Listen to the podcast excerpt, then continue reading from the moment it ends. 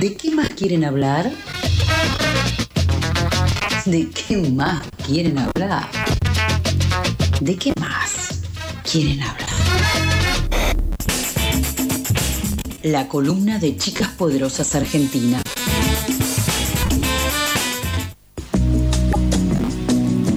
Sí, porque acá venimos a hablar y venimos a hablar con María José Guano. ¿Cómo estás, Majo?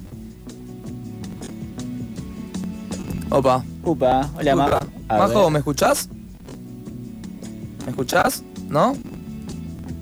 No. Bueno, no nos escucha Majo. Eh, pero por lo que tengo entendido vamos a estar hablando un poquito de Bizarrap. De Bizarrap, de esto que pasó esta semana. La verdad que yo me... Una locura. Por lo que pasó esta semana, sí, por el, por la sesión 23, esa que veníamos esperando hace tantísimo tiempo, de Paulo Londra. ¿Qué te pareció? ¿La escuchaste? La escuché, eh, me pareció eh, muy llamativa toda la previa, toda la parte de los comentarios. Acá el lunes se habló Muy dijimos, bueno. Che, es media Argentina más o menos. Ahora vamos a ver tener el censo el próximo mes, Sí. vamos a saber cuántos somos, pero como loco es media Argentina. Es un montón. Eh, es el, segundo comentario con más. es la segunda publicación con más comentarios de todo Instagram. Y es algo espectacular porque, bueno, Bizarrap siempre hace estas cosas, ¿no? Como que siempre hace eh, esta movida marketinera en la que empieza a atraer gente y la gente se suma mucho a, estas. No sé, son, sí, son estilos de marketing, no publicidad, digamos, sí. Y hay, por ejemplo, fantástico cuando publica el, el audio de Paulito, que no, es el- en el 2019, justo antes de que tenga el problema con Big Ligas, en que Paulito le pide, por favor, que le guarde la 23. Porque a, Pablo le gusta mucho el básquet y el 23 es un número como muy representativo del básquet por Michael Jordan, me imagino. No sé mucho de, de básquet, pero sé que el 23 es de, Es de el Michael 23. Jordan y es muy representativo. Y es muy tierno. Paulo es un chico muy tierno. Y, y es como que te. Como que te derrite el corazón el, el- el audio. La gente publicando todos los comentarios. También pasó mucho con otra sesión que en este momento no me puedo acordar cuál era. En la que eh, Paulo. No, no es Paulo, en la que Visa dice, bueno, si llegamos a tantos comentarios, que era como una locura, eran como si llegamos a 5 millones de comentarios o algo así, saco la sesión. No me acuerdo qué sesión era. Esa, esa la verdad que no la tengo. Yo las sesiones, hoy me di cuenta que, no estoy muy metido en tema con las sesiones de Visa, pero hoy me di cuenta que es como, bueno, sí, la verdad que las escucho por todos lados, las escucho todo el tiempo, las Sí. conozco. Eh, la última que sí había visto, que me había llamado mucho la atención, es la de René, muy particular, la de René. Excelente sesión la de René. Excelente sesión la de René, muy particular, pero bueno, ayer estuve buscando. Eh, ¿La tenemos abajo? La tenemos a Majo. ¿Está enganchada? Está enganchada, me dicen. Hola Majo, ¿estás ahí? Hola, Lauti, hola Neu, sí, estoy acá. ¿Cómo estás? ¿Todo bien? Todo bien, acá andamos. Estábamos haciendo un poquito de previa de las sesiones de, de Bizarrap. Muy bien, me encanta. Pero por favor, presentalo, presentalo. Bien, hoy, bueno, no sé, seguramente se enteraron, si andan por aquellas eh, redes sociales que tanto nos gusta usar, Eh, que salió la Visa Rap Session número 23, que ustedes no sé si sabían ahí toda la leyenda urbana que andaba dando vueltas y qué sé yo. La leyenda eh, urbana de que le prometieron la sesión 23 a Pablo Londra. En realidad, antes se decía, o sea, ahora blanqueó Bizarrap que, que se le había prometido a él, pero antes se decía que justo cuando fue el lío de que Paulo no podía seguir sacando temas por todo el quilombo con... o, Por Big bueno, no me acuerdo cómo se llaman los productores, Big Ligas. Big- con Big Ligas, ahí está. em, se decía que la dejó pasar y, y nunca la subió y nunca se iba a subir, porque bueno, no se sabía qué iba a pasar con Pablo, eh, pero que ya estaba grabada esa session. Sí, eso se, se dijo mucho, es verdad. Que ya estaba grabada. Claro. Em, y bueno, después él siguió sacando y empezó a decir también, cuando le empezaron a preguntar, porque todo el mundo ya empezó con sus teorías conspirativas, que me encanta eso del público argentino. Sí, Es el público en general, fan de cosas, siempre tiene teorías, pero el público argentino como que se mete en una. Em, y bueno, justamente, em, nada, empezaron a preguntarle, ¿qué onda Visa? ¿Qué onda la sesión 23? ¿Qué onda la sesión 23? Y el chabón decía, no, no, me olvidé eso, me, me confundí el número y ya quedó, listo, qué sé yo, bla, bla, bla. Bueno, resulta que se ve que ahora cuando Visa publicó que iba a salir esa session, realmente se le había prometido a Pablo, como vos decías, y eh, bueno, salió y fue, no sé, yo soy una persona que anda mucho en Twitter. Fue polémico. Y- sí, y fue muy polémico. Mucha Sí. gente con muchas expectativas. Es que eso es para mí lo que le está pasando a Paulo. Paulo hace dos años que no hace, o sea, que no saca temas y Sí. el público está como. Yo nunca fui muy fanático de Paulo igual. Por eso el tema, por ejemplo, a mí me gustó. eh, el tema, el anterior también, el que el video es High School Musical no me gustó.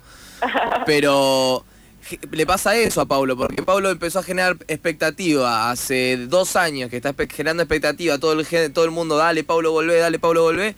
Y bueno, pero ¿qué quieren que saque? Un, ¿qué, qué, qué es lo que están esperando? El chabón está sacando buenos temas, está sacando temas. Y la Claro. gente está esperando como obras maestras. Y no le puedes pedir tanto tampoco.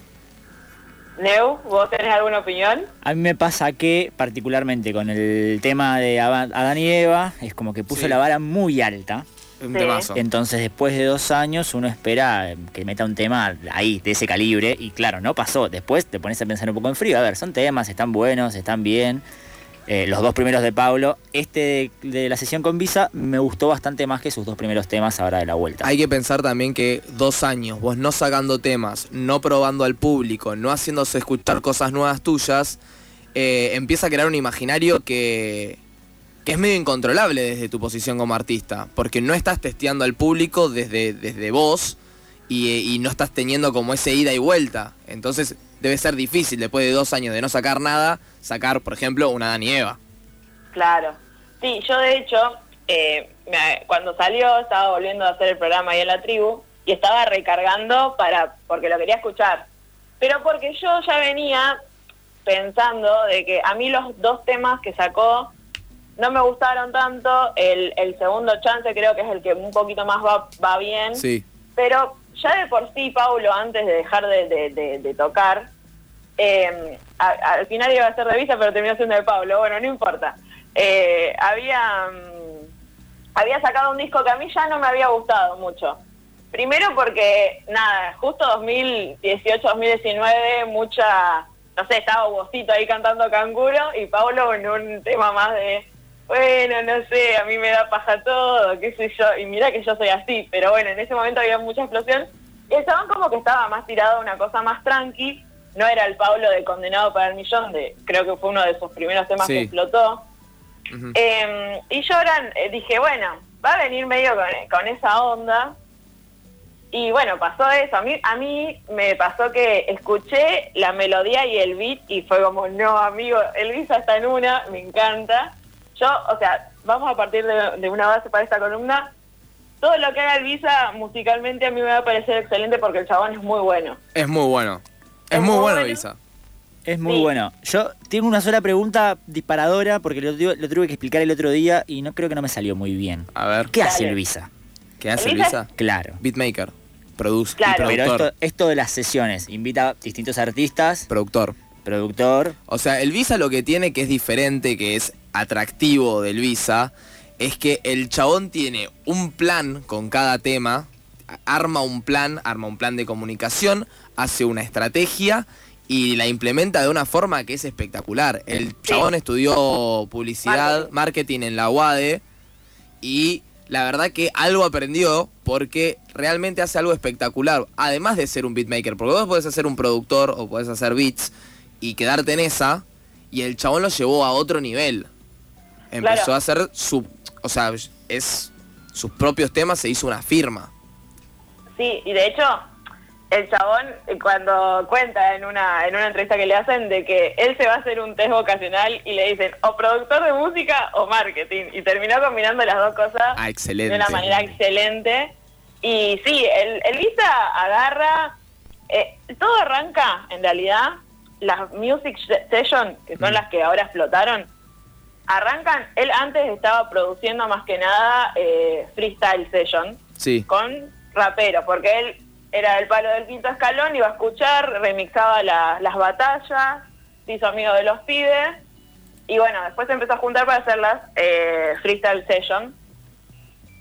Y después empieza con las Music Session porque Babi, que Babi Sí. no era del freestyle, sino que es productor también más que nada y compone, le dice, che, yo quiero hacer algo con vos, pero yo no soy del freestyle, yo quiero armar un tema. Bueno, y ahí está la session número uno, que arranca con Babi después sigue y sigue, y bueno, y hoy tenemos la 23, pero estamos en la 34, creo, en realidad. 49. Sí, Ahí está. 49, son bastantes, sí, sí, sí. Eh, son una bocha. Eh, y yo me acuerdo que llegué a, a Albiza porque fui a un festival, conocí a Paquito y a Catriel, claro. me enamoré de Paquito y buscando ahí qué tenía Paquito ya publicado, qué sé yo, encuentro la Bizarrap Session número 3, o sea, estoy desde cemento. ah. Eh, y nada, o sea, esto no, no es algo que escuchás cotidianamente, pero sí vas y, y lo pones y, y decís, bueno, Visa, estamos acá en la session, qué sé yo, empezás a preguntarle a tus amigos, eh, viste que iba a sacar la session, qué te pareció cuando salió, qué sé yo, bla, bla, bla. El tema también es que el Visa empezó a sacar con gente muy, muy zarpada desde el principio. Bueno, Babi Claro. es alguien muy zarpado para poder sacarlo. Sí, Y después hace la de Trueno, o sea, en el medio hay algunas. La de Trueno, que es la que le gana en video de YouTube de visualizaciones de rap, exacto. Tuki. Ahí metió, ahí, ahí explotó el Visa. Y después tiene Sí. con Paquito, con Cato, con Nicky Nicole. O sea, el loco empieza a, a- a mover una, una cantidad Una de artistas y una impronta de artistas que están muy al top. O sea, el Visa tiene hoy el día espalda para poder hacer lo que hizo con René, Sí. que no es Sí, cualquiera. bueno, y con Nicky Nicole fueron que los dos explotaron una masividad tremenda y es la session número 13 recién. Claro. O sea, hay una cosa enorme, o sea, y el chabón se terminó juntando con Eladio, con el, como es, con eh, Nicky Jam, Con Nicky bueno, Jam. Residente, eh, con bocha de gente resarpada y no sé, seguramente, no sé, algún día te salga con un, ojalá con un Bad Bunny. Re, Eh, re puede pero bueno, el chabón también tiene una impronta muy ahí de, de- de mantenerse en sus raíces. Creo que, si no me equivoco y no estoy chamullando, él montó medio un, un estudio parecido a lo que es su pieza ac- acá en Estados Unidos, que creo que el de Nicky Jam está grabado allá, por ejemplo. ¿En y el de serio? Bunny también. No, yo pensé que habían venido a Ramos Mejía a grabar. ¿Cómo puede No. ser? No sé, no sé, capaz que estoy chamullando, pero creo que es lo que leí. Porque Nicky, eh, son sellos también que salieron medio en, en- en medio de la pandemia, entonces es raro. Ah, y él estuvo mucho tiempo en Estados Unidos, produciendo con Nicky, qué sé yo, bla, bla, bla.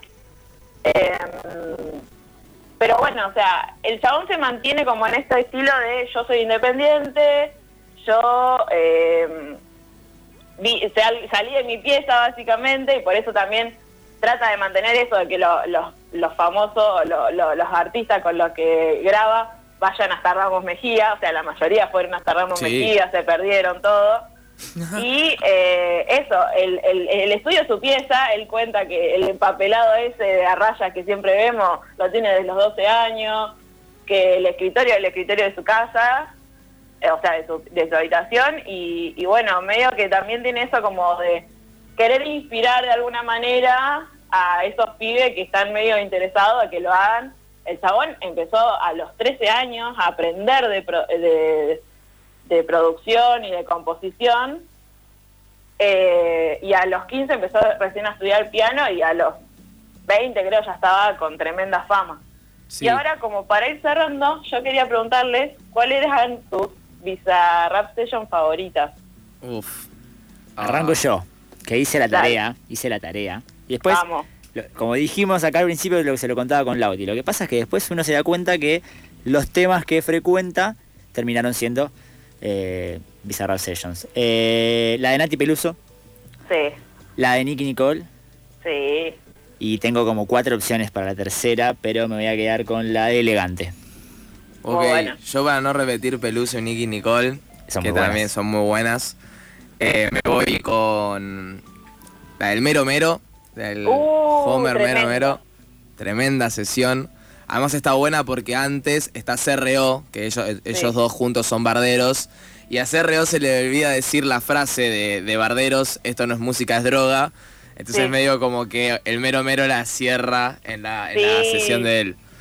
Sí, sí, es hermoso. Hermoso eso. Y la de Saramay, La de Bien. Saramay está muy buena. Y la del Cato es interesante, o la del alemán. La del alemán, me quedo con la del alemán. De una, sí. A mí la de Cato no me gustó mucho, le tenía muchísima fe, aparte yo estaba en una en ese momento cuando salió escuchando sus dos discos anteriores Claro. muy, en- en muy y me pareció rara, la tendría que volver a escuchar. No, Bueno, está yo- buena. A mí, ¿sabes qué me pasó lo mismo con Cato? Cuando la escuché fue como, eh, más o menos, no sé, no fue tanto. Y la, la escuché hace poco y fue como, epa, mirá, está buena la sesión del Cato. Y no, no trascendió mucho, la verdad. La gente no se acuerda de que Cato hizo una Bizarrap Session. Es cierto, es cierto. Bueno, yo voy a tirar las mías. Eh, la de Petaceta que salió el año pasado, yo la Uh. sé completamente. Sí. La amé a la chabona, la busqué, la empecé a escuchar. Ahora debería volver, pero me gustó mucho. Voy a decir la de Paquito justamente por eso, porque fue quien me acercó a Claro. Visa y porque lo amo. Y otra que me flasheó muchísimo, porque me gusta mucho ella, es la de la Kazu. Oh, la de la Casu, muy buena la de la Casu. Es increíble, pero Sí. quiero hacer mención especial a tres más, que son la de Mesita, la de Frijo y la de John C, que Sí. son impresionantes. O sea, la de Frijo tuvo mucha repercusión, me acuerdo en un momento era como vivo like vos, todo Sí. el mundo. Es verdad. Pero eh, nada, son impresionantes y cada tanto vuelvan porque están increíbles y el Visa, la verdad que tremendo productor. Creo que es uno de los únicos productores, creo, Nico Cotton también puede ser, como que saltaron a la fama como ellos, como productores, y, y le permitieron a otros artistas crecer también un montón. Así que nada, está buenísimo todo este mundo que se está generando un poco con el trap, el rap y bla, bla, bla. Sí, que es como también un mundo medio, como decís vos, viste, el Visa saca mucha gente capaz que no es tan famosa como él en este momento y les da ese empujoncito. Y creo que lo que está bueno, que lo dicen mucha gente la verdad, es que es eso, la escena del trap argentino por lo menos eh, tiene esa cosa medio de colaboración, de buena onda, eh, capaz que en algún momento el rap no lo tuvo, que el rap fue un poquito siempre más picante, más chocante, entre los mismos artistas estoy diciendo. Eh, acá el, el- el- como ejemplo como el Visa, como el Duki, tienen como esta cosa más de colaboración y, y vamos a empujarnos mutuamente para adelante. Sí, totalmente. Y bueno, y ahora queda esperar esa promesa que hicieron el Visa Sí. y el Duco para el final, la final de la Copa América de la Session, que bueno, acá estamos esperando impaciente. Para mí la 50 tiene que ser con el Duco, desde acá. Bizarrap, vos que estás escuchando, te lo digo desde ahora. Total. Total, pero eh, ojalá que no pase lo mismo que está pasando, que pasó con Pablito, que tipo toda esa espera y toda esa energía de esto va a ser un temazo, esto va a ser un temazo, esto va a ser un temazo, no afecte después cuando te pongas a escuchar realmente el tema. No, pero el Duco no hace nada malo. El tuco no hace nada mal. bueno, Bajo, muchísimas gracias por esta columna, muchísimas gracias por recordar estas Visa, Visa Rap Sessions que a veces quedan medio olvidadas y hay que ir a buscarlas porque son realmente temazos. Sí. Bueno, nos vemos la semana que viene. Gracias. Gracias a vos.